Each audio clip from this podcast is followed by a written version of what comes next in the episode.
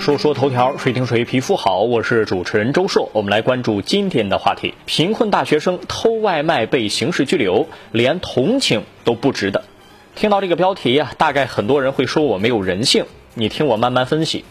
这两天有一则名牌大学生偷外卖的新闻，让人唏嘘，在舆论场上呢，引发了不同观点的交锋。根据报道，南京某小区连续发生外卖被盗窃事件，民警调取监控找到了偷取外卖的周某。据当地警方表示，周某是某知名大学的本科生，正在租房子复习考研。为了供他上学，家中另外的兄弟姐妹三人都已经辍学。因为涉嫌多次盗窃，目前周某已经被刑事拘留。这个事情刚才说了，在网上引发了两种观点不同的争论。一种认为应该按照法律规定办事，该怎么处罚怎么处罚；还有观点认为这名大学生不容易，家庭困难也是确实的，法律不外乎人情，应该网开一面。当然，也有一种温和观点，认为呢值得同情，可以精准帮扶他，但是同时要维护法律的权威。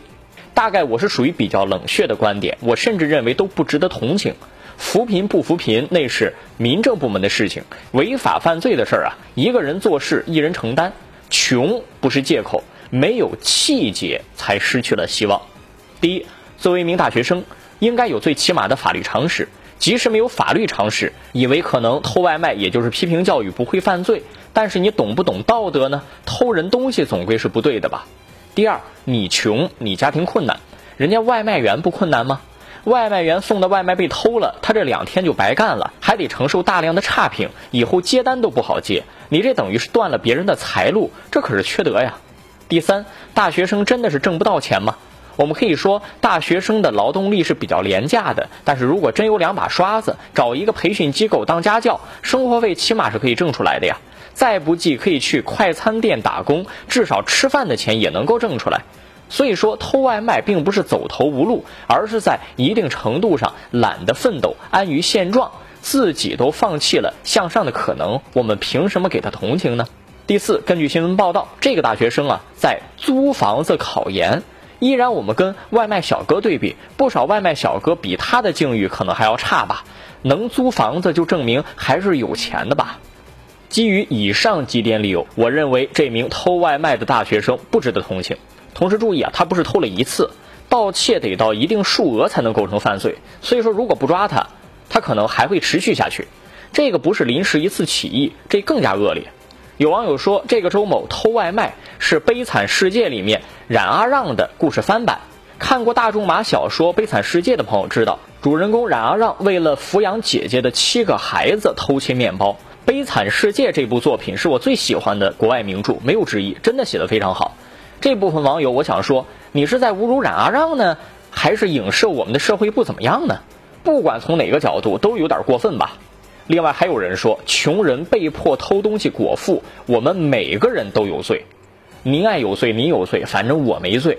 反倒是被这种没达就兼济天下的论调快熏醉了。等到让您捐钱的时候，您可能也就不捐了。穷困就可以偷。这种论调在逻辑上是完全站不住脚的，况且也没有办法改变贫困者的处境。为什么扶贫干部经常说一笔一笔扶贫款投进去起不到效果啊？因为有一些钱到了贫困户手中，有的人都花了、赌了、花天酒地了，完全起不到扶贫效果，这是一个道理。如果自己不想上进，只靠着救济，永远不可能生活幸福。当然，我们也不是说整天要打鸡血，说你要拼搏，你要加油，你要奋斗，你要努力。这种鸡血同样恶心人，我觉得可以对偷外卖的大学生进行心理辅导和一定意义上的帮助。比如，我们要关注这一部分群体，就是学习成绩好但是家庭很困难的孩子。如果有一个正确的引导，他们将来是会成为建设城市重要的力量，他们的潜力是无穷的。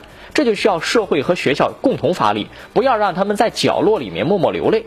还是要聊到社会公平问题。社会啊，应该给寒门子弟提供一个通畅的上升的路径，让那些愿意奋斗、愿意学习的孩子有一个光明的前途。不要打拼十年撞了满头包，最后一看拼的还是家庭背景、地位，这样你奋斗就没意思了。最后，在法律允许的范围内，可以给他改过自新的机会。比如我国刑法规定，情节显著轻微的，不予追究刑事责任。这个事情就要看是不是能够构成情节显著轻微，公安机关和检察机关去如何认定了。法律有冰冷的一面，也有温暖的一面。但是作为公民个人，对错要分辨清楚。偷东西总是不对的，不应该纵容。谁也不欠谁一顿鸭血粉丝汤。正所谓人穷不能志气短，违法犯罪不要干。生活从来都艰难，讨巧享乐会完蛋。说说头条，谁听谁皮肤好？我是主持人周硕，下期节目咱们接着说。